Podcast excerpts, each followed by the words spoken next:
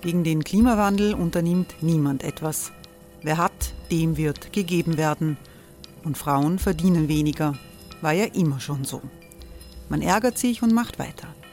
Was aber, wenn nicht? Wir haben eine Idee. Die Falter Arena macht die Bühne frei für Menschen und Projekte, die das Land verändern. Mein Name ist Eva Konzett.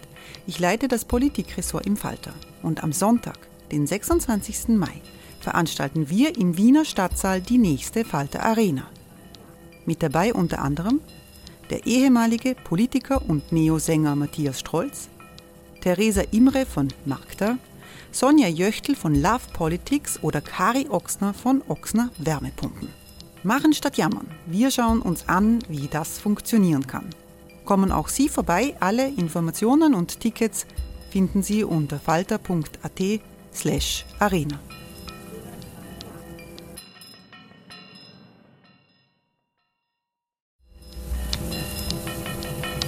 Falter-Podcasts werden durch Werbung unterstützt. Das hilft bei der Finanzierung unseres journalistischen Angebots. Hey, it's Ryan Reynolds and I'm here with Keith, co-star of my upcoming film If, only in theaters May 17th. Do you want to tell people the big news? All right, I'll do it. Sign up now and you'll get unlimited for $15 a month in six months of Paramount Plus Essential Plan on us. Mintmobile.com slash switch. Upfront payment of $45 equivalent to $15 per month. Unlimited over 40 gigabytes per month. Face lower speeds. Videos at 480p. Active Mint customers by 531.24 get six months of Paramount Plus Essential Plan. Auto renews after six months. Offer ends May 31st, 2024. Separate Paramount Plus registration required. Terms and conditions apply if rated PG.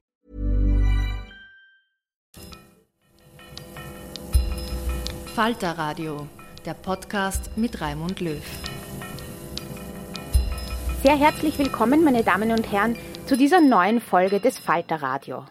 Mein Name ist Anna Goldenberg, ich bin Redakteurin des Falter und gestalte den Falter Salon, den Podcast für Stadt und Kultur.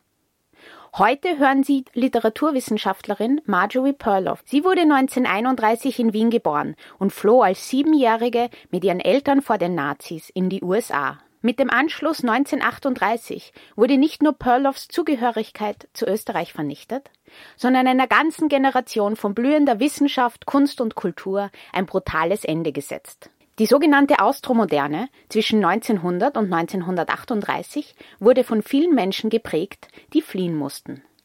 Bis heute fehlt das Wien. Perloff, die Professuren an der Universität of Southern California und Stanford hielt, hat sich mit den Schmerzen dieses Verlustes auseinandergesetzt.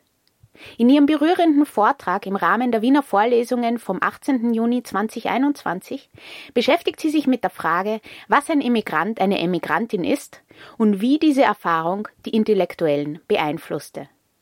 Sie erzählt auch von ihrer eigenen Kindheit. Im Anschluss diskutiert sie mit Friedrich Stadler, dem Gründer und Leiter der Wiener Kreisgesellschaft. Dazwischen hören Sie die Moderation vom Journalisten Günther Keindelsdorfer. Guten Abend. Ich freue mich sehr, hier zu sein. Sie müssen mich entschuldigen, wenn ich nicht so gut Deutsch reden kann, wie ich möchte. Ich, ich, rede wahrscheinlich so wie ein kleines Kind. Und gestern hatte Dr. Anton Zeilinger gesagt, so wie ich spreche, spricht man nicht mehr. Das ist eine ganz altmodische Sprache, die jetzt nicht gesprochen wird. Und nachdem ich mich sehr in Sprache interessiere, wegen Wittgenstein, ist es interessant. Aber ich werde versuchen.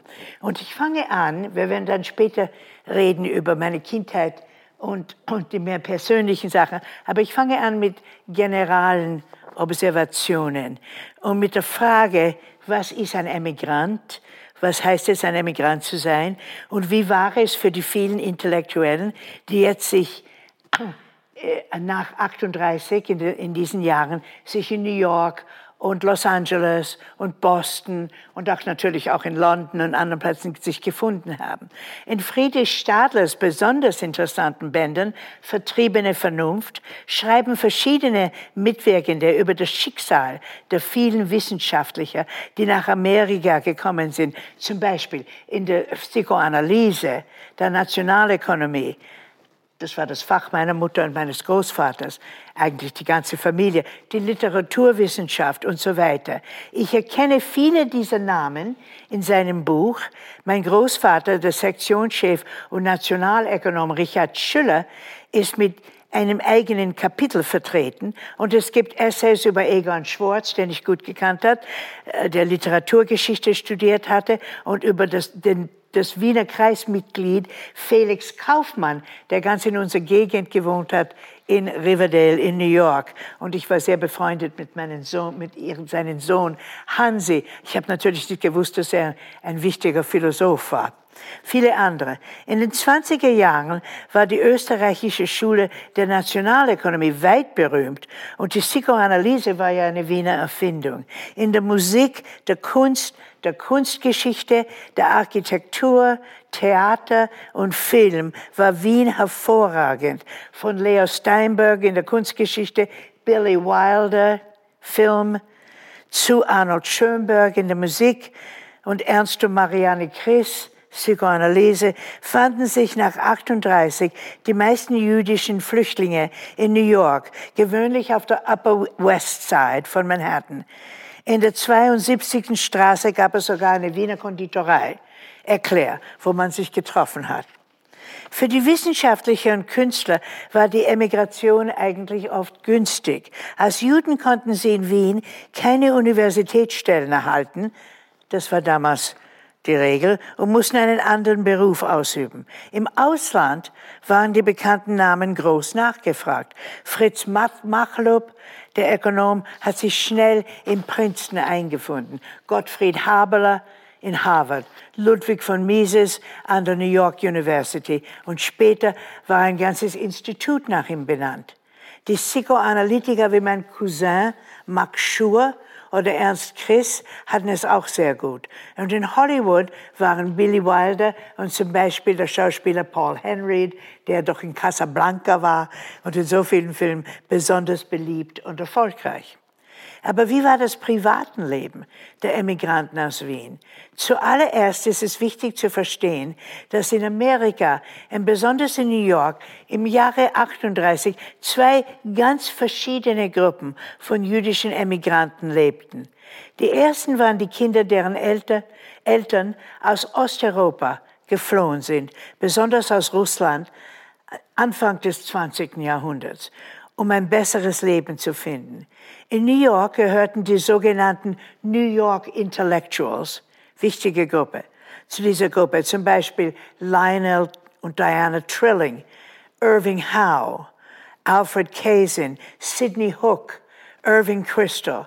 Die New York Intellectuals waren gewöhnlich links in der Politik, manche waren Kommunisten, äh, bis 1941 das Datum des Hitler-Stalin Pakts. Sie hatten kein Interesse an den Geburtsorten ihrer Eltern, kleine Dörfer gewöhnlich oder Ghettos in Großstädten, die man zu verlassen wollte, und betrachteten sie sich als ganz und gar amerikanisch, obwohl sie die amerikanische Regierung sehr kritisierten.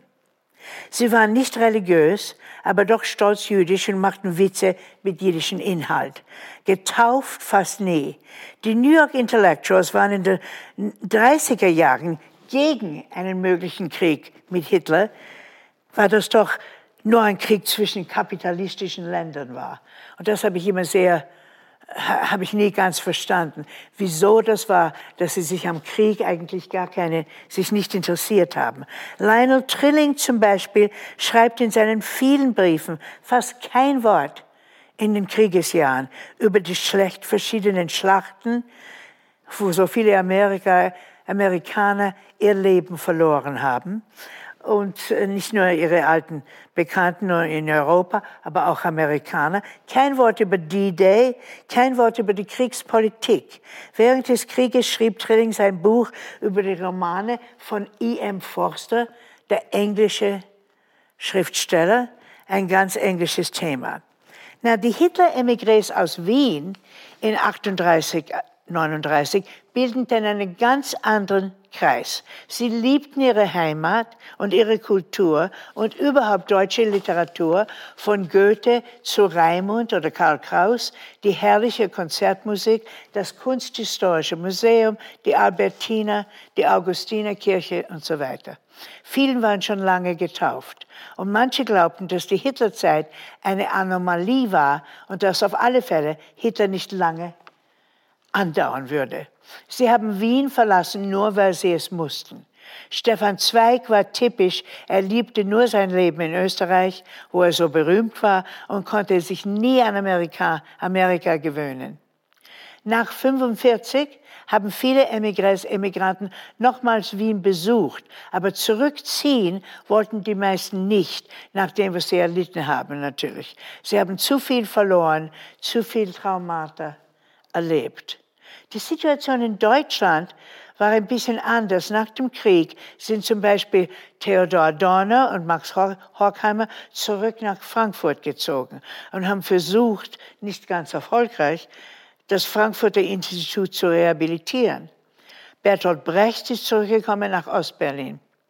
Und Thomas Mann verließ Los Angeles so bald wie möglich und zog zurück in die Schweiz.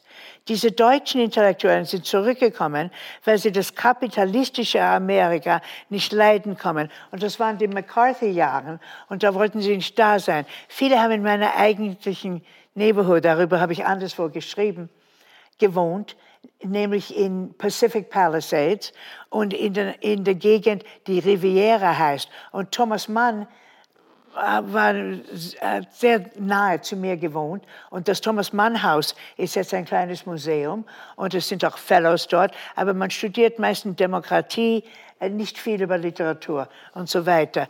Und ähm, Brecht hat auch in der Gegend gewohnt. Das Schönberghaus ist ziemlich nahe. Man besucht jetzt das Schön Schönberghaus nicht, weil es dieselbe Straße ist wie O.J. Simpson. Und irgendjemand, der in diese Straße fährt, so ist Amerika, fährt um das O.J. Simpson mit dem großen Mord, das dieses Haus sehen. So ist das Schönberghaus ein bisschen ähm, versteckt.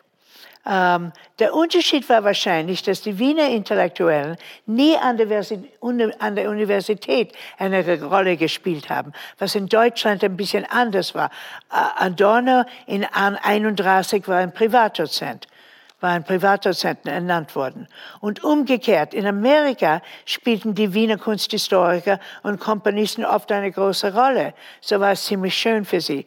Doch sehnten sie sich lange noch nach Wien so waren sie auch sehr kritisch gegenüber Amerika. New York war hässlich, schmutzig, gefährlich. Wien, eine der schönsten Städte in der Welt, sauber, elegant, raffiniert und der Straßenbahn- und Auto, Autobusverkehr war so bequem. In New York musste mein Vater lange Subway-Stunden ins Büro in die Wall Street fahren. In Wien ging er zu Fuß in die Arbeit. In Wien konnte mein Großpapa Richard Schüller, der ein Minister am Ballhausplatz war, in der Mittagspause schnell ein bisschen Eislaufen. Das wird mir als Kind sehr imponiert, dass man Eislaufen gehen kann in der Mittagspause. Und man sehnte sich nach der Wiener Oper, der Metropolitan Oper, es war so, so überlegen, und nach dem Kunsthistorischen Museum. Ähm, es war dann später in den 50er Jahren sind die Bilder vom Kunsthistorischen Museum, natürlich nicht alle, aber viele gekommen. Und das war für meine Eltern so ein Erlebnis, zu viel. Mein Vater hat darüber geschrieben, sie waren in, waren in Washington. Und er ist im Zug gefahren nach Washington, um die Bilder zu sehen, seine Lieblingsbilder, wie Tintoretto Susanna, die Tiziane, Dürer, Bruegel. Man kann doch niemand in der Welt die Bruegel sehen, die man hier sehen kann. Und, und das war so traurig für ihn, das wiederzusehen, weil er sie so gut gekannt hat. Also Emigration ist nicht immer etwas Negatives. Ich habe jetzt die Idee gehabt, dass es hat auch viele Vorteile. Die Emigrantin, der Emigrant ist sozusagen drinnen und draußen. Man sieht die Kultur des neuen Landes von innen, aber man steht auch noch außerhalb und versteht vieles, was die Einheimischen nicht bemerken. So ist die Emigrantin vielleicht nicht nur zu bedauern als Außenseiterin, sondern vielleicht ein bisschen auch zu beneiden, weil man in zwei Welten, verschiedenen Welten leben kann. Also jetzt will ich äh, ein bisschen reden über die Rolle des Ersten Weltkrieges für die spätere Auswanderung, weil es ist alles zusammen. Wenn man es von außen sieht, kommt es einem so vor, als es war nur ein 30-jähriger Krieg. Der Erste Krieg und der Zweite Krieg sind eigentlich Teile vom selben. Meine eigenen Studien im neuen Jahrhundert, besonders für mein Buch Ironie im Abgrund, Sie können es auf Deutsch kriegen, aber eigentlich würde ich lieber haben, wenn Sie die englische Edition lesen können, weil der Herausgeber hat alle Bilder weggenommen. Es sind keine Bilder, keine Illustrationen. Und das Originale hat vielleicht 20 oder mehr Illustrationen. Aber es ist übersetzt von Georg Hauptfeld für den Verlag Konturen. Und, und jetzt hat mich überzeugt, dass der Erste Weltkrieg unweigerlich zum Zweiten führte. Und da war die Rolle der Austro-Juden in den 20er Jahren, also meine Eltern und ihren Freunden, besonders wichtig. Wenn wir die österreichische Kultur dieser Zeit verstehen wollen, ist es vielleicht der erste Schritt, Österreich von Deutschland zu unterscheiden. Und das finde ich sehr wichtig. In Amerika studiert man die österreichische Literatur meistens als Fußnote der Deutschen. Das heißt, die Literatur und die weitere Kultur wird ausschließlich durch die Sprache bestimmt. Und das ist im Fall von Österreich ein besonderes Missverständnis. So, ich habe viele Bücher gesehen, sagen wir über den deutschen Roman, und dann kann ein Kapitel sein über Schnitzler oder über Musil und das kommt so vor, als ob es das ganz dasselbe ist. Kafka, ein deutscher Schriftsteller was wirklich nicht wahr ist und eine wirklich andere Kultur ist. Erinnern wir uns daran, dass vor 1914, das muss ich Ihnen ja gar nicht erzählen wirklich, aber ich sage es, das österreichische ungarische Kaiserreich ein multiethnisches und vielsprachiges Gebilde war. Seine 52.000 Millionen Einwohner wären heute Ungarn, Tschechen, Slowaken, Slowenen, Serben, Kroaten, Bosnier, Polen in Galizien, Russen aus der Westukraine und Italiener aus Südtirol und Triest und auch Juden. 1925 waren 11 Prozent der Bevölkerung von Wien jüdisch. Und die hervorragende Kultur der 20er Jahre, was man die Austro-Moderne nennen kann, war im hohen Grade, selbst wenn nicht öffentlich, eine austro-jüdische Kultur. Die betreffenden Künstler und Schriftsteller kamen aus der weitläufigen weitläufigen Grenzgebieten der zerteilten Monarchie, zum größten Teil jüdische Schriftsteller, die eine klassische deutsche Ausbildung gemäß den Regeln der kaiserlichen, königlichen Zentralbehörden durchlaufen hatten. Joseph Roth zum Beispiel, geboren 1894, gestorben in 339, der Autor der mittlerweile klassischen Romans der Radetzky-Marsch, stammte aus dem galizischen Brody, das nach dem Ersten Weltkrieg zu Polen, später zur Ukraine kam und verdiente sein Brot als Journalist, zunächst in Frankfurt und Berlin, dann in Paris. Dann habe ich ein Kapitel in meinem Buch über Canetti, Elias Canetti, der kam aus Ruse an der Donau, heute Bulgarien, und ging in Manchester in die Schule. Er verbrachte seine Jugend, seine Studienzeit und begann seine berufliche Laufbahn in Wien, musste dann aber 1938 nach London ins, Asyl fliehen. Und äh, Canetti hat, immer, hat Wien geliebt und musste sehr schnell Deutsch lernen, weil er als Kind ähm, verschiedene Sprachen gekannt, aber dann Englisch und musste sehr schnell lernen, aber hat es sehr gut gelernt. Ähm, Paul Celan, der große Dichter, geboren 1920, gestorben 1970, wurde aus Paul Anschel sein richtiger Name ist Paul Anschel, in Tschernowitz in der Bukowina geboren. Die Provinz fiel in 1918 an Rumänien, wurde von den Russen in 1944 besetzt und ist heute auch Teil der Ukraine. Nach dem Zweiten Weltkrieg lebte Celan kurze Zeit in Bukarest und Wien, bevor er die französische Zeichnerin und Gräfin Giselle de Lestrange heiratet und nach Paris zog aber immer auf Deutsch geschrieben hat. Er hat gesagt, er konnte noch nur auf Deutsch schreiben.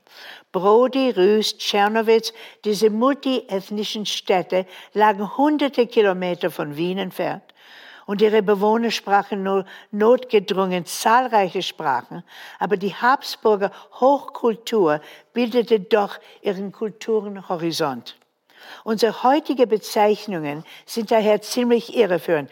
Kafka wird einmal als tschechischer, ein anderes Mal als deutscher, aber auch als jüdischer Autor bezeichnet.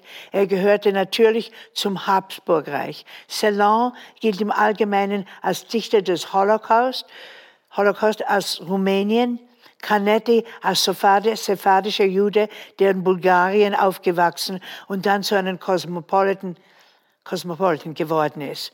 Oder diese Autoren werden, wie ich sagte, schlichtlich und einfach nach, Deutsch, nach der deutschen Sprache klassifiziert, in der sie schrieben. Darüber hinaus hat die Verbindung zum Judentum das Ausmaß verschleiert, in dem Aufstieg und Fall der Doppelmonarchie das Leben auch ihrer nichtjüdischen Autoren beeinflusst hat.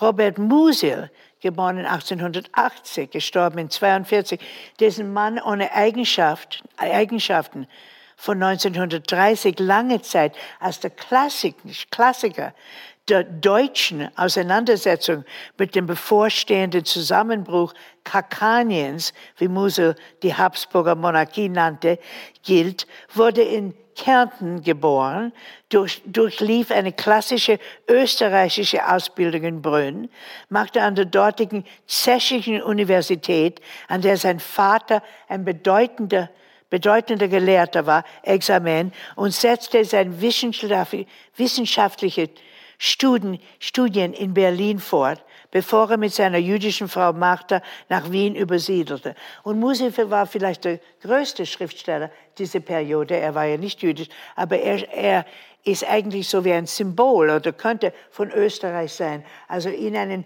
deutschen Schriftsteller zu nennen, ist natürlich ganz falsch. Die Liste dieser provinziellen österreichischen Schriftsteller lässt sich beliebig verlängern und findet ihren hoch, hohen Punkt nach dem Zweiten Weltkrieg in den Werken eines Thomas Bernhard oder einer Ingeborg Bachmann, die ja beide aus der österreichischen Provinz stammten. Bernhard vom Wallersee in der Nähe von Salzburg, Bachmann aus Klagenfurt ungefähr 40 Kilometer von, dem Slowenisch, von der slowenischen, damals jugoslawischen Grenze entfernt. Na, was ich hier austromoderne Literatur nenne, definiert sich also von allem in Bezug auf ihre besondere Stellung zum Ersten Weltkrieg. Keine andere Nationalkultur hat das Trauma des unerwarteten Bruchs so intensiv durchlebt wie die Österreicher. Als der Erste Weltkrieg ausbrach, war Deutschland bereits seit fast 50 Jahren eine vereinigte Nation, ebenso Italien. Und wie verehrend der Krieg auch für die Engländer und Franzosen gewesen sein mag, so stellte das Jahr 1918 für ihre nationale Identität doch keine ernsthafte Belagerungsprobe dar. England ist dasselbe England, selbst wenn es ein Empire, Imperium verloren hat. Und so auch Frankreich, wenn man auf der Karte schaut, schaut Frankreich fast genauso aus, wie es damals ausgeschaut hat. Aber natürlich, das, die Habsburg-Monarchie, die austro-hungarische großes Empire, hat sich ganz verloren. Das geschah erst nach, die anderen Länder haben sich erst, erst ähm, wirklich verändert nach dem Zweiten Weltkrieg mit dem Verlust ihrer überseeischen Kolonien. Kolonien. Das literarische Selbstverständnis der österreichischen Autoren der Nachkriegszeit, das von einer Hassliebe zu Wien geprägt war und sich für verschiedene Formen des Exils entschieden, ist auf eine bemerkenswerte Weise anders als ihre deutschen Kollegen. In der Versuchsstation des Weltuntergangs, der Versuchsstation des Weltuntergangs, wie es Karl Kraus der ja auch in der tschechischen Kleinstadt Ticin nahe an der polnischen Grenze geboren war, in seinem monumentalen Antikriegsstück Die letzten Tage der Menschheit, das jetzt oft in Wien aufgeführt wird, bemerke ich, ähm, Österreich bezeichnet hat, folgte auf das Trauma des Krieges die plötzliche und vollständige Aufle Auflösung des geografischen Gebildes, in das die Schriftsteller hineingeboren worden waren. Ryan Reynolds here from Mint Mobile. With the price of just about everything going up during inflation, we thought we'd bring our prices down. So to help us, we brought in a reverse auctioneer, which is apparently a thing. Mint Mobile unlimited premium wireless. Ready to get 30, 30, bit to get 30, bit to get 20, 20, 20, bit to get 20, 20, bit to get 15, 15, 15, 15 just 15 bucks a month. So, Give it a try at mintmobile.com slash switch. $45 upfront for three months plus taxes and fees. Promo rate for new customers for limited time. Unlimited more than 40 gigabytes per month. Slows. Full terms at mintmobile.com. Das brachte eine zutiefst skeptische und strikt individualistische Moderne hervor, weit weniger ideologisch aufgeladen, auf, aufgeladen als ihr Gegenstück in Deutschland. Wieder strahlte der rigorose, weder, entschuldigen, weder strahlte der rigorose und revolutionäre Marxismus eines Bertolt Brecht, noch die rechtsgeschichtete posttranszendentale Philosophie eines Heidegger, der es um die Enthüllung des in der Weltseins zu tun ist, eine nennenswerte Anziehungskraft auf die ironische, satirische, erotische und häufig ein klein wenig mystische Welt des post-habsburgischen Österreich auf, aus. Musil hat es im vierten Kapitel seines Mann ohne Eigenschaften mit seiner Definition des von ihm sogenannten Möglichkeitssinn zum Ausdruck gebracht. Der Wiener Möglichkeiter, schreibt Musil, ist ein Träumer. Und wenn man von irgendetwas erklärt, dass es so sei, wie es sei, dann denkt er, nun, es könnte wahrscheinlich auch anders sein. Und, und hat sich in das andere interessiert. Musils Analyse liest sich wie ein Echo des Sätze Wittgensteins im Traktatus. Alles, was wir sehen, sehen, könnte auch anders sein. Alles, was wir sehen, könnte auch anders sein. Und das ist 5, 6, 34. Oder auch, der Sinn der Welt muss außerhalb ihrer liegen. In der Welt ist alles, wie es ist und geschieht alles, wie es geschieht. Das ist 6, 41. Unter solchen Vorzeichen bedeutete Veränderung nicht politische Revolution, nicht Veränderung der sozialen oder politischen Verhältnisse, sondern Veränderung des Bewusstseins. Man muss sich bemühen, sagte Wittgenstein wiederholt und hartnäckig, ein anderer Mensch zu werden. Und das ist, was mich so interessiert hat über die österreichische Literatur und Philosophie dieser Zeit, dass weniger Interesse war, die Welt zu ändern, wie sich selber zu ändern. Wenn man, wenn, und man muss sich selber ändern, man muss immer versuchen, wieder weiterzukommen. Ironischerweise verhinderte es die Ablehnung eines direkten politischen Engagements nicht, dass die Autoren der österreichischen Moderne ein außerordentliches Gespür für die kommenden Ereignisse entwickelten. Kraus und Canetti sind zwei bekannte Beispiele, aber auch Joseph Roth, der schon früh begriffen hatte, wie gefährlich die Idee eines Anschlusses werden würde. Im Jahre 1923, als selbst viele Juden für Anschluss waren, schrieb Roth, mit dem Anschluss wird noch einmal eine Kultur begraben. Alle Europäer müssten gegen den Anschluss sein. Soll Österreich eine Art Bayern werden? Roth war nirgend wirklich zu Hause. Er kam von Galizien, lebte kurz vor dem Krieg in Wien, dann als Korrespondent für die Frankfurter Zeitung in Berlin, Frankfurt und schließlich Paris. Dank seiner Außer Außenseiterstellung konnte er besser verstehen wie die meisten Insider, was sich zu Hause ereignete. Der berühmteste englische kommunistische Historiker, der Wien geborene Eric Hobsbawm, hat in seinen Memoiren Gefährliche Zeiten, vor ein paar Jahren ist das erschienen, die Widersprüche der österreichischen Kunst so zu verstehen. Und ich lese das vor, weil es wirklich ein interessanter kleiner Paragraph ist. Von allen großen multilingualen und multiterritorialen Imperien die im Verlauf des 20. Jahrhunderts untergingen, hat der Verfall und das Ende der kaiserlichen königlichen Monarchie unter Franz Josef seit langem von gebildeten Köpfen erwartet und aufmerksam verfolgt, uns die bei Weitem gehaltsvollste literarische oder narrative Chronik der Ereignisse hinterlassen. Vielleicht waren die wahrgenommene und akzeptierte Vielsprachigkeit, die Multikonfessionalität, und Multikulturität der Monarchie einer komplexeren historischen Perspektive förderlich. Ihr Untertanen lebten gleichzeitig in verschiedenen sozialen Welten und unterschiedlichen historischen Epochen. Also wie sollen wir diese spezifische, spezif spezifische Entschuldigung, Sicht auf die Welt charakterisieren. Die austromoderne Literatur ist keine Avantgarde im üblichen Sinne der Avantgarde. Sie zeichnet es nicht durch Fragmentation oder Collage oder Verwendung einer Medienmixen aus. An ihrer Oberfläche kann sie sogar recht konventionell ausschauen.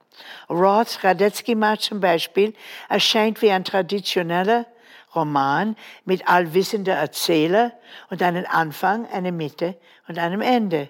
Und selbst die Dichtung Salons, so minimalistisch sie in ihrer Spätphase war, ist auf dem Papier in der Form traditioneller Lyrik angeordnet, häufig recht geschlossen unter Verwendung von einheitlicher Linierung und den Strophen. Sie schaut ganz konventionell aus. Aber obgleich das austromoderne, austrojüdische Schreiben eine formale Experimentalstruktur vermeidet, ist es doch etwas ganz Neues. Das können wir besonders bei Wittgenstein verstehen. Im Traktatus, in und allen späteren Werken ist das Argumentieren nicht nach einem linearen Diskurs, sondern nach einer Folge von Aphorismen, Aphorismen angelegt. Man denkt auch an Wittgensteins Umwertung der moralischen Werte, die Freude an Paradox und Widersprüchlichkeit als Wege zum Verständnis und insbesondere die scharfe Spitze seiner unbändigen und bis ins Groteske reichenden komischen Ironie. Diese Gedanken bringen mich zurück zum Thema der Emigration. Wittgenstein war nicht wie Canetti oder Roth ein Emigrat nach Wien, sondern ein Emigrant von Wien nach Cambridge, England. Schon als junger Mann hat er in England Aeronautics Fluglehre studiert und dann in Cambridge die Logik mit Bertrand Russell.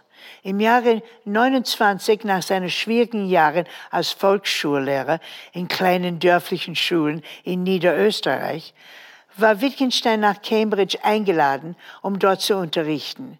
Der Traktatus ist eine Art Underground Classic geworden und man wollte durchaus seinen Verfasser kennenlernen.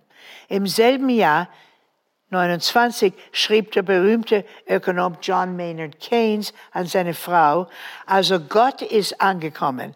Ich traf ihn am 5. 5 Uhr 15 Zug. Gott ist angekommen. Wittgenstein wurde schnell eine Legende.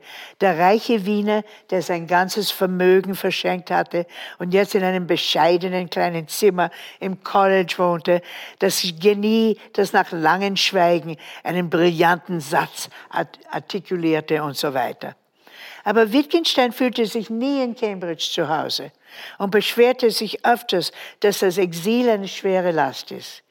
In den vermischten Bemerkungen finden wir den Ausspruch circa 1939, ich sitze auf dem Leben wie der schlechte Reiter auf dem Ross.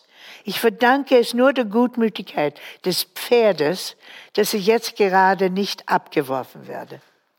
Wittgenstein hat, hielt Vorlesungen natürlich in Englisch, aber schrieb sein ganzes Leben auf Deutsch. Er konnte, sagte er, nur in seiner Muttersprache schreiben. Und Celan, Paul Celan hat genau dasselbe gesagt. Er hat sehr gut Französisch gekonnt, aber er hat gesagt, man kann Dichtung, man kann nur in seiner Muttersprache schreiben. Die englischen Übersetzungen seiner Bücher sind oft, ich finde, sehr schwach und haben viele Fehler. Wie konnte Elizabeth Anscombe oder Rush Rees idiomatisches österreichisches Deutsch schreiben? Und Wittgenstein hat umgekehrt nie idiomatisches Englisch sprechen oder schreiben gelernt. Für mich als Amerikanerin kommt es oft sehr steif vor. Ähm, in den Vorlesungen und Gesprächen über Ästhetik zum Beispiel erklärt er, dass man das Schöne nicht definieren kann weil eine solche Erklärung sich als auf Englisch almost too ridiculous for words zeigen würde. Almost too ridiculous for words. Niemand spricht so Englisch. Und also ist das Englisch steif und umgekehrt finde ich das Deutsch, man sollte eigentlich alle wieder übersetzen. Weil zum Beispiel, wenn Wittgenstein über ähm, Zirkel, Zirkelspiele geredet hat, äh, hat es Elizabeth Anscombe übersetzt als Ring Around the Rosie. Na, Ring Around the Rosie ist ein Zirkelspiel, aber es ist nicht dasselbe wie zu sagen, die Zirkelspiele. Also, wenn Sie die Übersetzungen lesen, äh, lesen muss man immer with a grain of salt, glaube ich. Ähm, kein englischer Philosoph würde so reden. Wittgensteins Lage war natürlich ganz anders als die der Refugees von Hitler. Er entschied sich ins Exil zu gehen, weil er eingeladen war, weil er das Doktorat bekam für den Traktat, für den den Traktatus, weil Cambridge damals ein Zentrum für die Studien in der Logik und mathematischen Philosophie war. In Wien hat Wittgenstein nie einen Posten in der Universität angestrebt, aber eine Karriere in der Wiener Universität wäre ja gar nicht für ihn möglich gewesen, nachdem er, obwohl katholisch erzogen, als jüdisch galt und auch nicht an der, Uni, an der Wiener Universität promoviert hatte. Er war ja nicht in der Universität, er hat Ingenieuren studiert in, in Charlottenburg, in Berlin. Ähm, nach dem Anschluss wollte Wittgenstein nach Wien fahren und seinen Schwestern zu helfen, helfen. Aber sein Freund Keynes hat ihm glücklicherweise erklärt, dass er mit seinem österreichischen Pass wahrscheinlich nicht zurückkäme, weil er als Jude zählen würde. So hatte Wittgenstein den Entschluss gefasst, englischer Staatsbürger zu werden. Er wollte durchaus nicht als deutscher Staatsbürger zahlen. Seine Schwestern, die in der Hitlerzeit nicht auswandern wollten, mussten am Ende dem Naziregime viel zahlen, um Mischlinge genannt zu werden. So kann man sagen, dass Wittgenstein das Schicksal der Wiener Juden teilte. Sein Bruder Paul der einarmige Paul emigrierte nach Amerika. Ludwig selber hat nie daran gedacht, sich wieder in Wien aufzuhalten. So lebte er ein paar Monate in Irland, ein paar in Amerika und kehrte dann doch an Cambridge zurück. Es war eine schwere Zeit in Europa. Fast keine Refugees, Flüchtlinge kamen zurück nach Österreich. Aber im 21. Jahrhundert kann sich das alles ändern. Wien ist jetzt wieder eine internationale kosmopoliti kosmopolitische Stadt, eine Art Königin von Mitteleuropa. Ich habe, wo habe ich gelesen? Irgendwo, dass Wien it was voted die, die Stadt, wo man am besten leben kann in der Welt wo das Leben das angenehmste ist in der Welt, das leichteste, das angenehmste und hat es, hat es diese Wahl gewonnen. Ich glaube vor ein, ein paar, einem Jahr oder ein paar Jahren. Keine andere europäische Stadt ist so schön und dabei so bequem. Keine andere Stadt hat so viel Kultur, so viel Musik. Als ich wieder einmal das Literaturmuseum in der Johannesgasse besuchte, musste ich eingestehen, dass keine andere Stadt, wenigstens keine Stadt, die ich kenne, so ein Museum hat, ein Literaturmuseum. Das ist etwas ganz Ungewöhnliches. Die Zukunft wird auf alle Fälle sehr interessant werden. Danke vielmals. Vielen Dank, Frau Professor Pörloff, für diese interessanten Ausführungen. Es folgt nun ein etwa 40-minütiges Podiumsgespräch, in dem einer der international renommiertesten Experten für die Philosophie der Austromoderne und für die Philosophie Ludwig Wittgensteins in Dialog mit Marjorie Perloff treten wird, Friedrich Stadler ist Gründer und Leiter der Wiener Kreisgesellschaft. Er war viele Jahre lang Professor für Wissenschaftsgeschichte und Wissenschaftstheorie an der Universität Wien und hat sich als Forscher nicht zuletzt auch intensiv mit der Immigrationsgeschichte österreichischer Intellektueller und WissenschaftlerInnen in der Zeit des Nationalsozialismus auseinandergesetzt. Erleben Sie nun also Friedrich Stadler im Gespräch mit Marjorie Perloff. Bitte sehr. Vielen Dank vor allem an Marjorie Perloff erstens für Ihr Kommen, zweitens äh, für Ihren sehr beeindruckenden Vortrag und drittens freuen wir uns, dass Sie auch darüber hinaus an unserer Jubiläumskonferenz über Wittgenstein und der Wiener Kreis teilnehmen wird. Das wird morgen passieren. Ich habe mich, wie eingangs erwähnt, sehr lange äh, mit dem äh, Exil, der Emigration der österreichischen Intellektuellen beschäftigt. Und äh, nach dem Lesen ihrer Autobiografie Wien, Amerika, Paradoxien einer Emigration, war ich einmal mehr beeindruckt, erstens von ihrer Art und Weise der Auseinandersetzung ihrer eigenen Geschichte, vor dem Hintergrund äh, dieses, äh, dieser leidvollen Erfahrung, äh, 1938 vertrieben mit der Familie und äh, Neubeginn in Amerika. Und zweitens äh, von der Art und Weise, wie sie mit dem Thema Emigration umgegangen sind. Und äh, das Schöne aus meiner Sicht an diesem Buch, das in deutscher Übersetzung vorliegt, es ist erschienen im Präsens Verlag 2013 und wurde übersetzt äh, von Herrn Günther Heiker. Das Schöne daran ist, dass sie äh, eine sehr äh, ambivalente, aber auch eine sehr offene und ehrliche Umgangsweise mit dem Exil beschrieben haben. Und ich komme zurück auf den Haupttitel äh, Paradoxien einer Emigration. Worin besteht diese grundlegende Paradoxie aus Ihrer Sicht? Ja, die Paradoxie ist darin, dass für mich ist, ist, äh, war Österreich immer, als Kind habe ich es auch so gelernt, das Land der Kultur, der Stadt der Kultur, der großen Kultur und wo Kultur sehr wichtig ist. Musik, Literatur, alle Architektur, aber die Politik äh, oft in den, im letzten Jahrhundert sehr schwierig war und, sehr, und nicht sehr schön war, kann man sagen.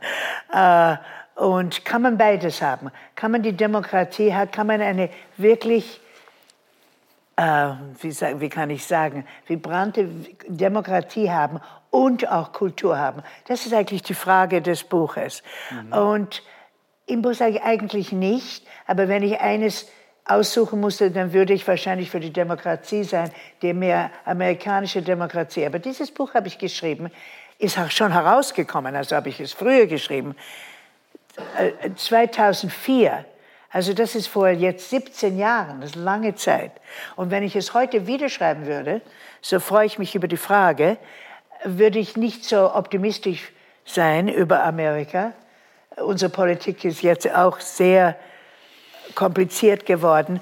Ist, ist, es, ist die Demokratie, ist, haben wir überhaupt noch Demokratie, eine wirkliche Demokratie? Oder wer eigentlich, man sagt jetzt oft, es ist eine Oligarchie, wo die Millionären, die Billionären regieren und da ist sicher etwas daran. Und beide Parteien sind, äh, machen oft, was die Billionären wollen.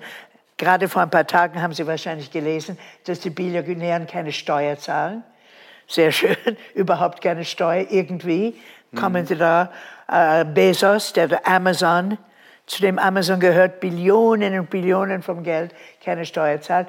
Also, und, und in, inzwischen hat sich ja Österreich sehr geändert und hat viel gelernt von den Ereignissen in den, in den ersten, ersten Hälfte vom 20. Jahrhundert und ist jetzt, glaube ich, wirklich eine ziemlich, eine wirkliche Demokratie.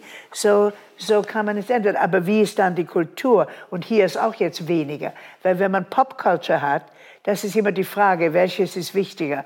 Popular Culture oder hohe Kultur? Es ist sehr schwer, beide zu haben. Weil in Amerika jetzt gilt das als Snob. Man muss nicht sein wie Adorno. Adorno hat ja die amerikanische, das Kino alles verhasst. Er hat gefunden, schrecklich. Es ist ja nur Kitsch und das ist ja nur die Kulturindustrie. Es ist ja gar keine Kultur. Mhm. Äh, und das ist, das ist sehr, finde ich, ähm, übertrieben. Mhm. Aber es ist natürlich etwas daran. Und es ist ein Paradox, ob man beides haben kann. Ähm, mir war für jahrelang Frankreich das Vorbild in irgendeinem mhm. Wegen, weil Frankreich so eine lange, wunderbare Kultur hat, so eine große Zivilisation.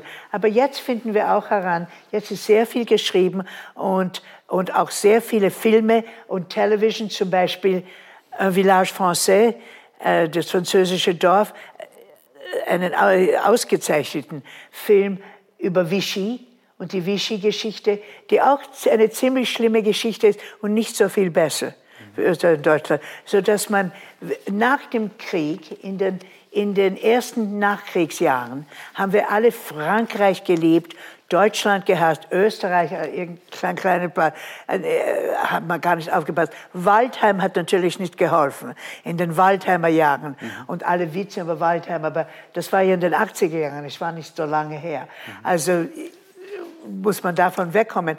Aber sonst hat man nicht viel über Österreich gewusst. Aber jetzt wissen wir auch, dass Frankreich ähm, sehr viele Faschisten-Nazis gehabt hat und, äh, und dass sie nicht alle in der Resistance waren, gar nicht. Und so wechselt das auch. Also wer, was ist das richtige Land? Ist sehr schwer zu sagen, weil meine eigene Idee ist, dass im 21. Jahrhundert ist, wird, ist es das Jahrhundert des Ostens. Dabei meine ich China, Japan, ja. Korea. Ich war zweimal in Korea. Korea kann man gar nicht glauben. Ein Platz, wo in den 50er Jahren nichts da war eigentlich. Mhm. Und jetzt so reich ist. Man sieht nie jemand armen. Man sieht nie einen Bettler. Ähm, und, äh, und, sie, und sie haben jetzt ja. ziemlich viel Kultur. Und ich glaube leider, äh, ändern, ändern sich diese Sachen. Ja. Und jetzt hat das Osten, die East, has the advantage, wie sagt man auf Deutsch? Vor, Vorteil. Den Vorteil. Ja. Der Aber, Vorteil kommt äh, jetzt vielleicht. Es darauf. gibt äh, natürlich global gesehen und auch in Europa eine bedenkliche Entwicklung äh, von undemokratischen Strömungen und, oder man spricht von illiberalen Demokratien. Ähm, und die Frage ist, äh, was hat man daraus äh, gelernt aus der Vorgeschichte? Gibt es eine, äh, einen Rückblick, der sich produktiv gestaltet in der Gegenwart? Und die Emigration, die Sie beschreiben in dem Buch so plastisch, ist ja keine einfache Geschichte gewesen, individuell Nein. und nicht kollektiv und auch kollektiv nicht.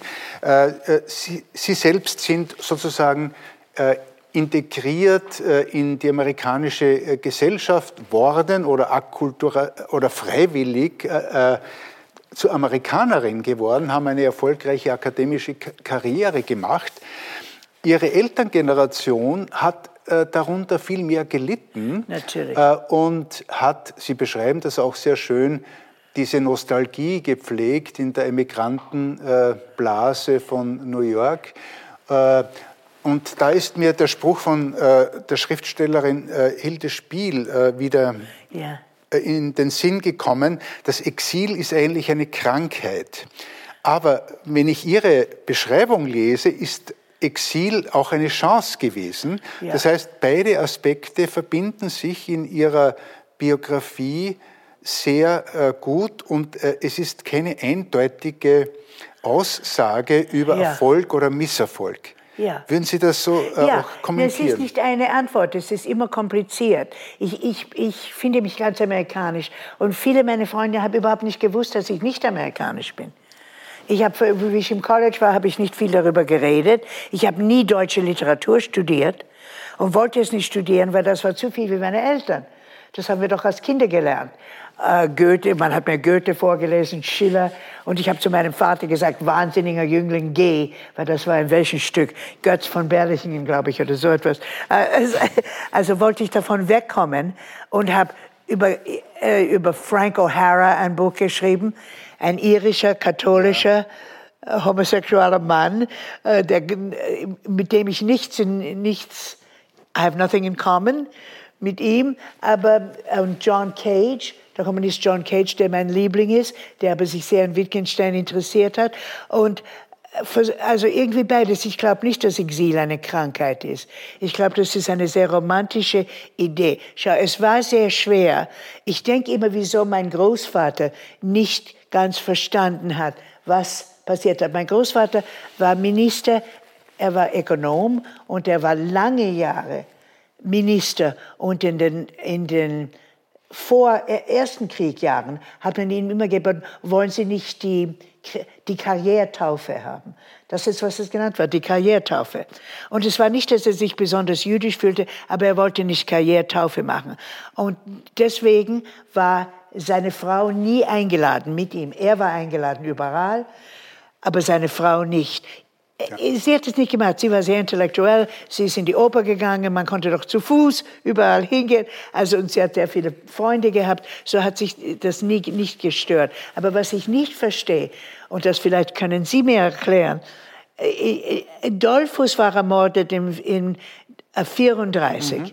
Ermordet. Aber einfach in seinen in der Kanzlerei, nicht wahr? Was konnte noch passieren nach dem, was gut war? Das also verstehe ich nicht. Man sagt, gestern bei der, bei der Zeremonie gestern hat der Herr ähm, der, ähm, der Zeilinger gesagt, äh, meine Familie ist so schnell weggefahren, weil sie waren am Tag nach dem, mhm. nach dem Anschluss. Anschluss weggefahren. Und das war so schnell. Aber ich, ich finde es umgekehrt. Wieso hat mein Großvater nicht verstanden, nach 34, mhm. da waren noch viele Jahre, dass man auswandern muss wahrscheinlich. Mhm. Na, natürlich ist es sehr schwer auszuwandern.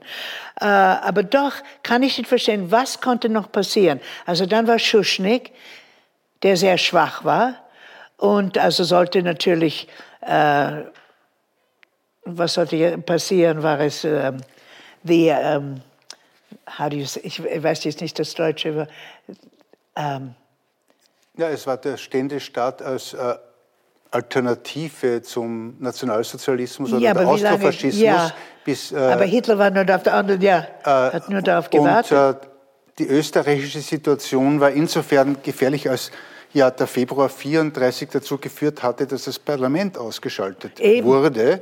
Das heißt, es gab ein autoritäres äh, Regime als eine Art Konkurrenzfaschismus zwischen Deutschland Eben, und Italien. Und äh, das ist äh, eine äh, Sonderposition äh, gewesen von Österreich, das im Exil oder im Ausland kaum äh, verstanden wurde. Daher auch die sozusagen die Gleichbehandlung von Österreichern und äh, Deutschen im Exil als Enemy Aliens, äh, in England zum Beispiel. Aber dieser Punkt äh, ist, äh, scheint mir wichtig, äh, weil Sie beschreiben, dass äh, diese Integration oder dieses Hineinwachsen der jungen Generation der Exilanten erst nach einiger Zeit zu einer Reflexion geführt hat über die Identität oder über die verschiedenen Identitäten. Und bei Ihnen ist sehr schön herausgearbeitet, dass Sie, obwohl Sie eine hervorragende Karriere gemacht haben als äh, äh, Literaturwissenschaftlerin, also äh, als Komparatistik äh, Forschende für die englischsprachige Literatur, dass sie dann plötzlich wieder zurückgekommen sind zur deutschsprachigen Literatur und zur Alter. deutschen Sprache. Ja? ja? Das heißt, war, wie ist das passiert, dass Sie dann plötzlich äh, ein Buch äh, publizieren unter dem Titel Wittgensteins Leiter? Und jetzt habe ich Wittgenstein übersetzt sogar.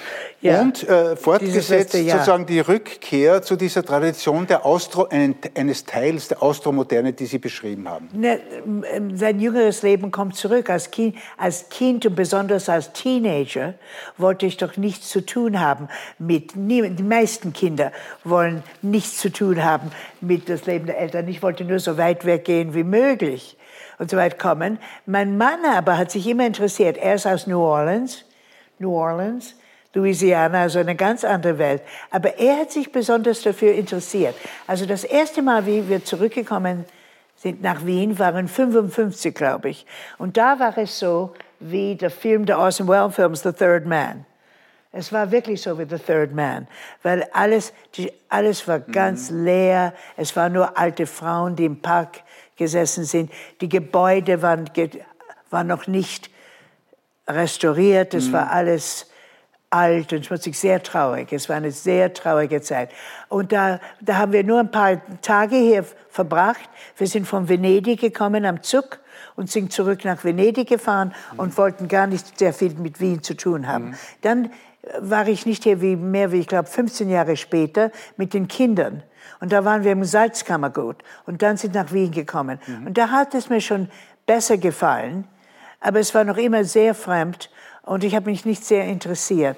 Und dann, wenn man älter wird, kommt es zurück und dann habe ich gefunden, es ist doch, es sind doch so viele wunderbare Sachen und so viele interessante und ich sollte darauf stolz sein äh, und nicht mich davon trennen. Aber ich will das sagen und das schrei darüber schreibe ich im Buch. Ich war immer sehr stolz auf meinen Vater, der nicht so war wie die meisten Refugees, weil er sich immer sehr schnell in Amerika interessiert hat. Das heißt, er hat die amerikanischen Schriftsteller entdeckt, Henry James, Santayana, Oliver Wendell Holmes und er hat es ist doch hier auch eine Literatur und auch eine Kultur. Und er hat sich daran sehr interessiert und hat sich auch sehr amerikanisiert.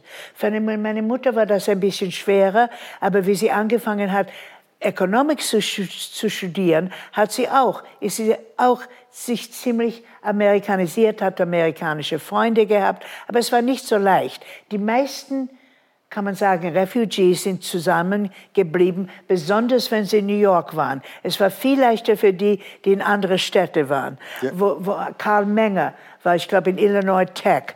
Äh, andere waren in Universitäten. Vögelin war in Louisiana State. Also das war ein wirkliches Exil, wo er davon wegkommen wollte. Aber für diese Leute mussten sie sich äh, anbieten. Die, die, äh, ob, aber die in New York geblieben sind, haben oft immer wieder nur Deutsch gesprochen, haben den Aufbau gelesen und, und sind so geblieben. Also ist es schwer, äh, beides zu sein. Aber das Doppelte ist eigentlich schön für einen. Und dann hat man eine Art doppeltes Leben, wo man beides sehen kann. Aber ich war so dumm, das können Sie sehen als junges Mädchen, dass ich, wie ich, wie ich Citizen geworden bin, wie sagt man das, habe ich gestern gekriegt. Staatsbürger. Wie ich die Staatsbürgerschaft äh, gekriegt habe, habe ich mir den dummen Namen Marjorie genommen. Mein wirklicher Name ist Gabriele. Gabriele, aber ich habe den Namen Gabriele als Kind gehasst, weil man hat mich immer gesagt, Gabriel, blow your horn oder Gabi, ich habe zu viel geredet und so wollte ich einen Namen haben, genau wie das geliebteste Mädchen in meiner Klasse und die war Margie, Marjorie. Und meine Eltern haben es erlaubt. Ich, ich bin erstaunt, wenn ich darüber jetzt nachdenke, dass sie es erlaubt haben. Aber wenn man Staatsbürgerin geworden ist, konnte man den Namen ändern. Und dann habe ich meinen zweiten Namen geändert, wie ich geheiratet habe. Damals hat man noch den Namen seines Mannes immer genommen. So oft sehe ich diesen Namen, Marjorie Perloff, und ich denke immer, wer ist das eigentlich? Das bin doch nicht ich. Und mein, oft, wenn ich in die alte Gegend gegangen bin, in Riverdale, ist jemand zu mir gekommen, hat gesagt, hello, Gabriel. You know, Gabriel. Das war so ein schöner Name. Also den aufzugeben. Und Marjorie, habe ich den Namen nicht gern. Es ist so Marjorie Morningstar. Morningstar. Äh, eine Frage der also, können Sie sehen, können Ja. Sie sehen, wie ich über, wie ich über mein, äh, wie ich über mich über Österreich als junges Mädchen gefunden habe. Da können Sie daraus sehen. Äh, Ich meine, dass ähm, für viele Emigranten und Emigrantinnen war äh, das Thema, wenn man Exil als Wort ernst nimmt, heißt das, man bleibt nur zeitweise dort. Ja? Man will auch wieder zurück. Ja. Und für viele war das ein äh, Thema, für viele war das kein Thema. Äh, wir wissen natürlich, dass in Österreich nach 45 die Bereitschaft überhaupt kaum da war, äh, die Vertriebenen wieder zurückzuholen, sie einzuladen und eine äh, Remigration zu ermöglichen. War das in Ihrer Familie eigentlich ein Thema? Wo- meine Eltern wollten überhaupt nicht einmal Wien besuchen. Nicht nur hier nicht wohnen, aber es nicht einmal besuchen. Mein Großvater auch, er war eingeladen. Er, er- er ist bis 103 gelebt und für den 100. Geburtstag, da habe ich Bilder davon, sind die zwei Leute von der österreichischen Gesandtschaft gekommen und haben ihn eine, eine Dobersttorte, ich glaube, gebracht und was immer. Und haben ihm gesagt, er sollte besuchen. Sie wollten durchaus nicht, weil es war zu traurig. Sie wollten nicht sehen, was war, weil es konnte nicht wieder sein. Und es war zu traurig, zurückzufahren. Andere waren nicht so sensitiv vielleicht und sind mhm. ganz gern, ja. wollten es wieder ansehen oder besuchen. Es kommt auf die Leute, aber hier wieder wohnen, äh, gar keine Idee davon, nein, mhm. weil es war zu schlimm. Und Sie haben in der Familie äh, und mit Ihrem Großvater äh, Englisch oder Deutsch gesprochen oder nur Englisch? Weiter? Deutsch, gewöhnlich. Ja. Sie, meine Urgroßmutter, Sie, Sie haben Deutsch gesprochen und ich habe vielleicht Englisch geantwortet. Oder also. gemischt, irgendwie gemischt. Die Bell hat geringt, das war der Witz. Ja. Die Sprache. Äh, aber ähm, also war es eine gemischte Sprache, aber wir wollten, mein Bruder und ich wollten durchaus nicht Deutsch sprechen. Mhm. Und meine Großmutter hat mich in die Oper geführt, das kann ich mich erinnern. Und wir waren auf der Subway und da hat sie Deutsch geredet. Und das war im Krieg, in des Kriegesjahren. Mhm. Und da wollte ich nur über die, hat mich geschämt, habe ich sehr geschämt. Ja. Wollte ich durchaus nicht Deutsch, mhm. nicht Deutsch reden. Äh, über die Sprache haben Sie sozusagen Ihre berufliche Karriere erlebt über die englische Sprache. Und äh, dieses Entdecken des Österreichischen, also der Austromoderne, ist eigentlich eine späte, spät. ein später Rückfall ja. in frühe Erinnerungen. Ja, ganz. Und Sie haben ja mit sich gebracht äh, ein äh, Notizbuch oder äh, Erinnerungen, Tagebücher. Sie haben ja als Kind, äh, als junges Mädchen die Emigration beschrieben, Ihre Erfahrungen. Und wenn Sie heute auf diese äh, Eintragungen äh, schauen oder wenn Sie sie wieder lesen, was empfinden Sie da äh, im Vergleich? Nee, es ist so, es, ist, es, es ändert sich vom Deutsch zu Englisch in einen Satz. Ich sage, wir waren in der Schule, ich kam in die zweite Klasse, mein Bruder in die dritte Klasse und der nächste Satz ist, but Kronsteins went to a different school. Das waren meine Cousins and my new friends are, and then I listed all their names. Äh, weil natürlich ist es schwer, für ein Kind war es ein bisschen schwer, ein Exil zu sein. Man hat mich immer gefragt, ob ich holzerne Schuhe trage. Ich war ja nicht von Holland, mhm, mhm. aber man hat gesagt, tragt man nicht holzerne Schuhe, Schuhe mhm. in Wien? Und dann habe ich Zöpfe gehabt. Und ich war die Einzige, die diese lange Zöpfe gehabt hat. Und das, also war ich irgendwie ein bisschen anders und wollte ich natürlich nur sein wie alle anderen. Äh, mhm. Besonders in den, in den Teenage, wie sagt man Teenage auf Deutsch? Äh, ja, Jugendliche. Äh Die Jugendliche, diesen Jahren. Und dann habe ich später mich wieder sehr interessiert. So, und es war auch über Wittgenstein ein bisschen, wenn ich, diese, wenn ich die verschiedenen Bücher gelesen habe von Wittgenstein, bin ich immer erstaunt. Und das ist eigentlich, äh, sollte ein großes Thema sein. Er ist doch ein österreichischer Schriftsteller, nicht ein Engländer.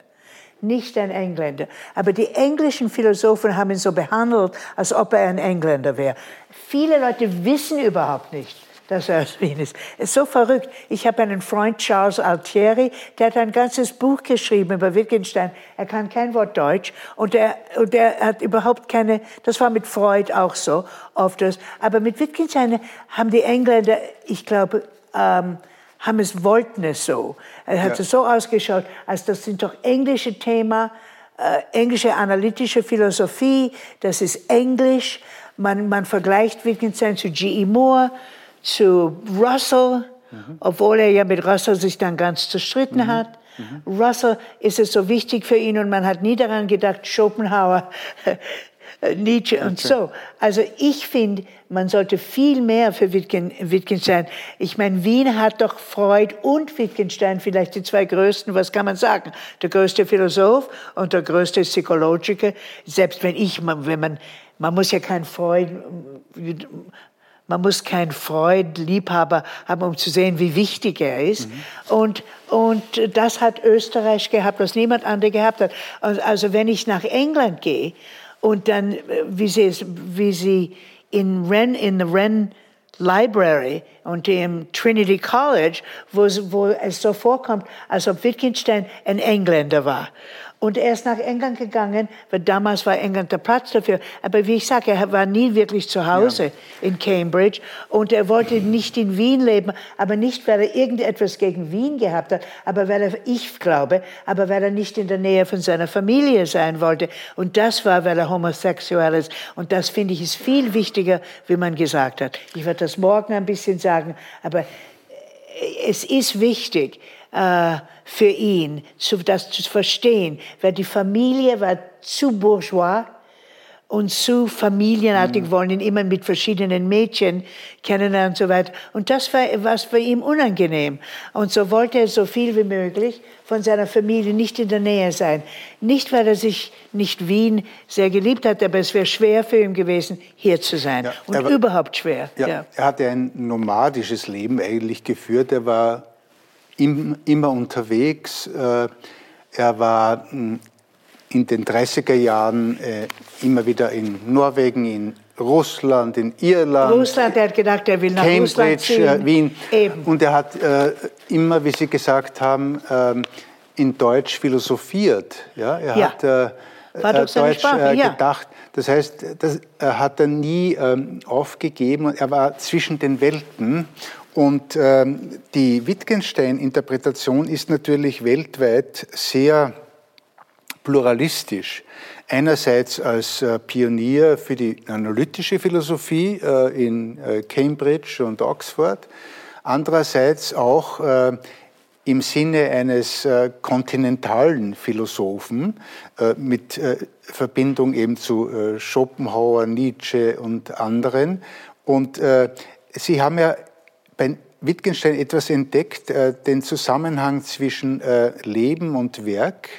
Das heißt, seine äh, biografische Erfahrung spiegelt sich äh, in mehr oder weniger auch in, in, seinen Schriften, also im Traktat und auch in den philosophischen Untersuchungen. Absolut. Das heißt, in Stil und Form gibt es einen engen äh, Transfer von Leben in, in das Werk.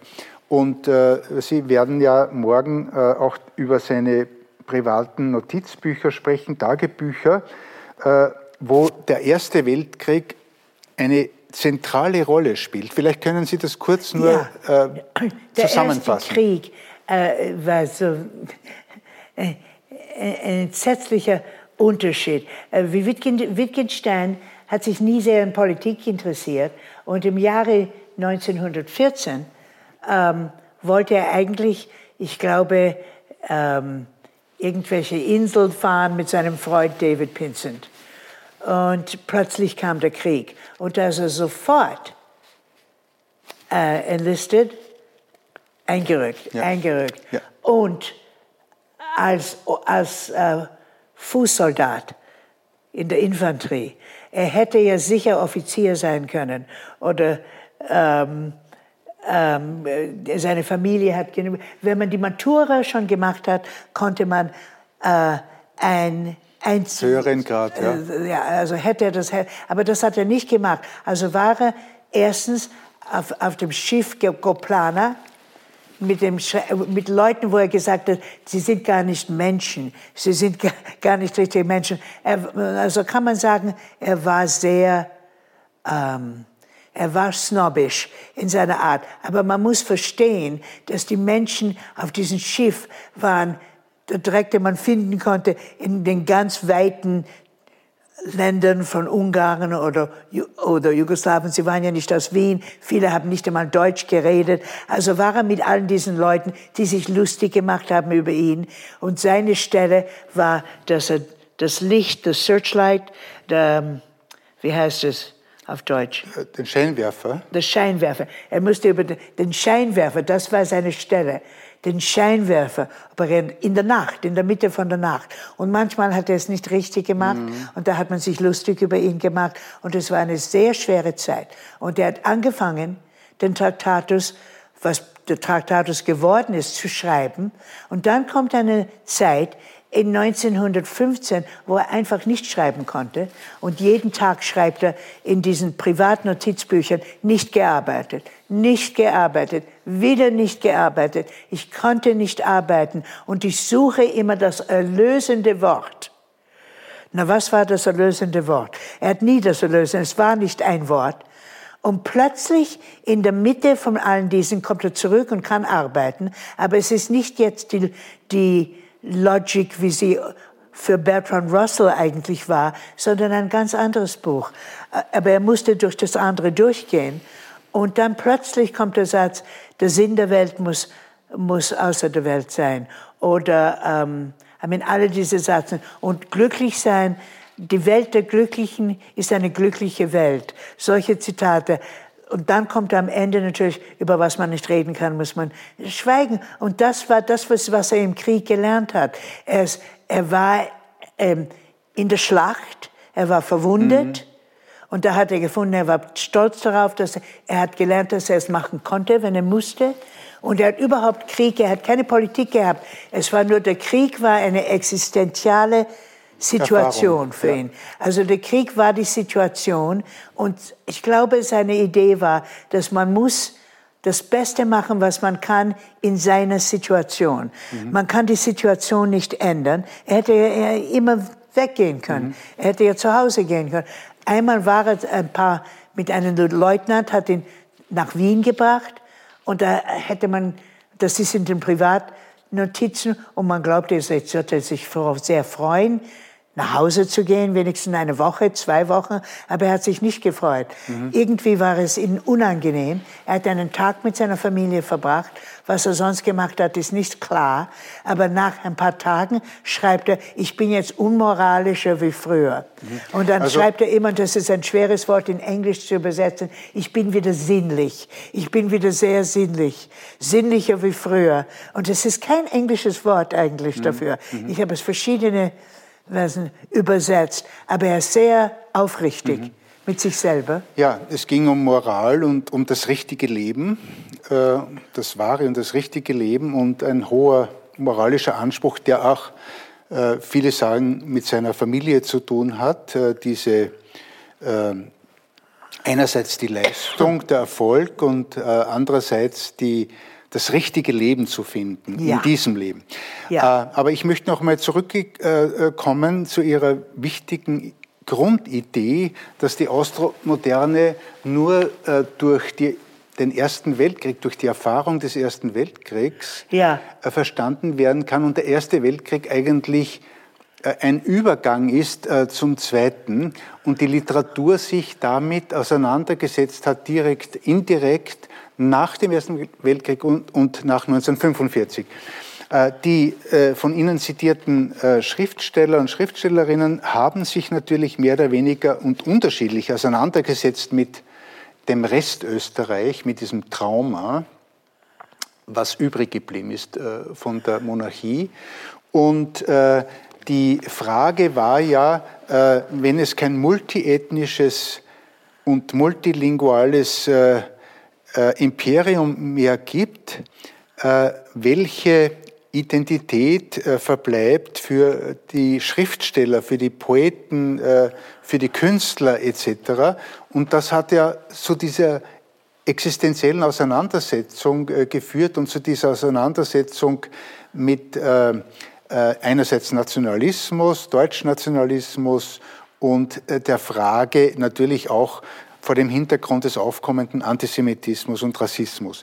Nun, äh, das, was äh, äh, interessant ist, Sie sagen, was, das Gemeinsame ist die Ironie, die Skepsis, die, der Individualismus und der Möglichkeitssinn, aber es ist auch so, dass die einzelnen Schriftsteller sehr unterschiedlich schreiben im Stil. Also ja. Josef Roth und auch äh, Canetti, äh, Wittgenstein ist schon genannt.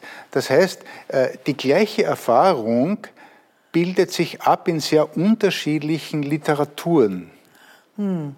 Und äh, das Thema ist die Auseinandersetzung mit der Vergangenheit, aber auf individualistischer Ebene. Das heißt, was es bedeutet, nach 1918 schreiben zu wollen oder einen Roman ja. schreiben zu können. Ja. Äh, wie sehen Sie das? Und das, wir sind schon äh, gegen Ende der, äh, des Gesprächs in der Entwicklung nach 1945. Also mhm. Sie haben erwähnt äh, Ingeborg Bachmann, die er übrigens über mhm. Wittgenstein dissertiert hat, mhm. und äh, Thomas Bernhard. Ja. Das sind auch Auseinandersetzungen ja. mit der Vergangenheit. Ich, ich, ich, würde nicht sagen, es ist so die der Vergangenheit als die Idee, dass eigentlich man lebt am Ende. Man lebt irgendwie ganz am Ende. Es ist keine Welt mehr. Man muss sich vorstellen, und darüber habe ich viel gelesen, wie es war in 1918. Es war nichts zu essen, es war kein Holz, es war keine Heizung, es war nichts. Und wie viele Jahre waren es? Wir reden über 1918 bis 1938, 20 Jahre. Und in diesen 20 Jahren war ähm, die Börse, der, der Fall der Börse, äh, sehr schlechte Sache. Es ist jetzt so eine kurze Zeit. Und in dieser kurzen Zeit ist, ist Österreich plötzlich eine Republik geworden. Was für eine Republik konnte es sein? Es fangte an mit sehr sozialistischen, utopischen Ideen. Ganz kurz, die erste, wo Adler, ich glaube, ähm, gewonnen hat. Man, also eine neue Welt, aber eine neue Welt ist nicht so leicht zu erbauen. Und die Schriftsteller haben verstanden, dass es nicht, Muser hat das sehr gut verstanden, was für neue Welt. Äh, es ist ja keine neue Welt so leicht. Das baut man nicht so leicht. Und in Weimar, der andere Seite ist doch die Weimarer Republik. Und man liest jetzt sehr viel, ah, die wunderbaren Ideen von der Weimarer Republik. Darüber bin ich sehr cynisch. Cynical? Mhm. Äh, wie sagt man, ironisch? Ironisch. Weil es sind jetzt eine sehr kurze Zeit. Und was war die Weimarer Republik eigentlich? Schon in 1925, 23 war Hitler schon da. Es war eben nicht zu essen. Es war in schrecklicher Armut. Niemand hat gewusst, was man über diesen Armut macht. Mein Großvater in seiner Stelle als ökonomischer Minister, seine ganze Idee, er war, er war der, der Botschafter in, in der, im Völkerbund war er der Gesandte und er erzählt eine Geschichte, wie das erste Mal, wie sie nach Frankreich gefahren hat. Und da hat man ihm gesagt, also jetzt nur ein Aperitif. Mhm. Früher haben sie ein paar Aperitifs gekriegt, jetzt sind sie, haben sie in einem schlechten Platz mhm. gewohnt, sie haben sie in eine arme Pension gegeben und jetzt nur ein Aperitif. Ja. Aber sehen Sie noch eine weiter, einen Zusammenhang in die äh, Zeit nach 1945, ja, in die Zweite ja. Republik. Na, natürlich ist Bernhard und Backmann sehr, I mean, aber Ingeborg Backmann beschreibt wunderbar, wie sie von Kärnten gekommen war, äh, ein Land so nah von Jugoslawien. Ihr Vater war ein Nazi äh, und sie ist nach Wien gekommen und ja, und sie hat erst Heidegger studiert, nicht wahr, und dann Wittgenstein. Und sie hat es wirklich verstanden. Aber sie hat immer verstanden, dass es vielleicht nur das persönliche Leben ist, wenn man kann, sch schreiben und das persönliche Leben, aber das politische Leben in vielen, in einer vielen Art tot war. Und Peter Handke zum Beispiel, also alle sehr traurig, wie kann, kann ich sagen, ähm, ähm, genau äh, äh, sehr skeptisch waren über alles, ja. was man machen kann und also sehr gut die neue Welt beschrieben hat, die Welt nach 45 und wie sie war und wie sie wirklich. Äh, ich habe auch Friede Jelinek, ich habe ein bisschen über Friede Jelinek geschrieben und sie ist in vielen Arten kann man, sie, kann man es nicht, es ist so unangenehm, mhm. zu unangenehm, aber es ist doch etwas dran in dieser Art aufrichtig zu sein über was ein wirklich eine Schande ist und was ein schreck, schreck, schreckliches Leben war. Und ähm, man konnte es nicht so leicht über den Krieg kommen. Aber es war ja nicht so anders in den Ländern, wo man gewonnen war. Weil es war in England auch, und das sehen wir jetzt, dass es aus war. Mhm. Das Imperium war aus, äh, das Leben hat sich ganz geändert. Und ich glaube, das große Problem, und das haben diese Schriftsteller, so gut verstanden. Und ich glaube, Wittgenstein, obwohl er immer gesagt hat, es ist schrecklich und es gibt's nicht mehr und die neue äh, Kunst ist nichts, Nostalgie ein bisschen, aber es war nicht wirklich ja. Nostalgie als eine Art Realismus, um zu verstehen, aber kann man sagen, dass äh, Bachmanns Aussage, die Wahrheit ist dem Menschen zumutbar, die Wahrheiten der Menschen. allen gemeinsam ja. war, also diese Radikalität und die Skepsis zugleich? Ja, ja das ist Gut, es. Und, das, und, deswegen sind diese Schriftsteller so besonders interessant. Viel interessanter wie die in derselben Zeit, zum Beispiel Amerikaner, die immer, also jetzt wird das gut sein, man muss nur Als die richtige Politik Seismographen haben. Seismographen der Zeit, ja. Ja, wir freuen uns. Äh, danke für das äh, schöne äh, Gespräch, für das Anregende. Und wenn Sie noch äh, Zeit und Lust haben, Marjorie Perloff zu hören, sind Sie herzlichst eingeladen morgen zu Ihrem Vortrag. Der Titel lautet In Search of the Redeeming Word, das erlösende Wort. Wittgensteins Private Notebooks and the Evolution of the Tractatus. Vielen herzlichen Dank. Danke vielmals, danke Ihnen.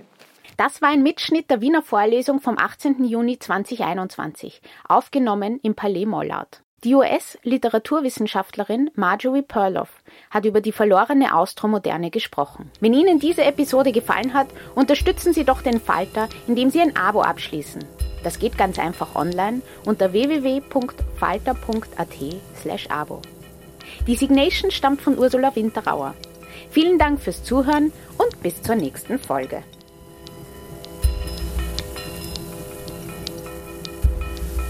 Sie hörten das Falterradio, den Podcast mit Raimund Löw.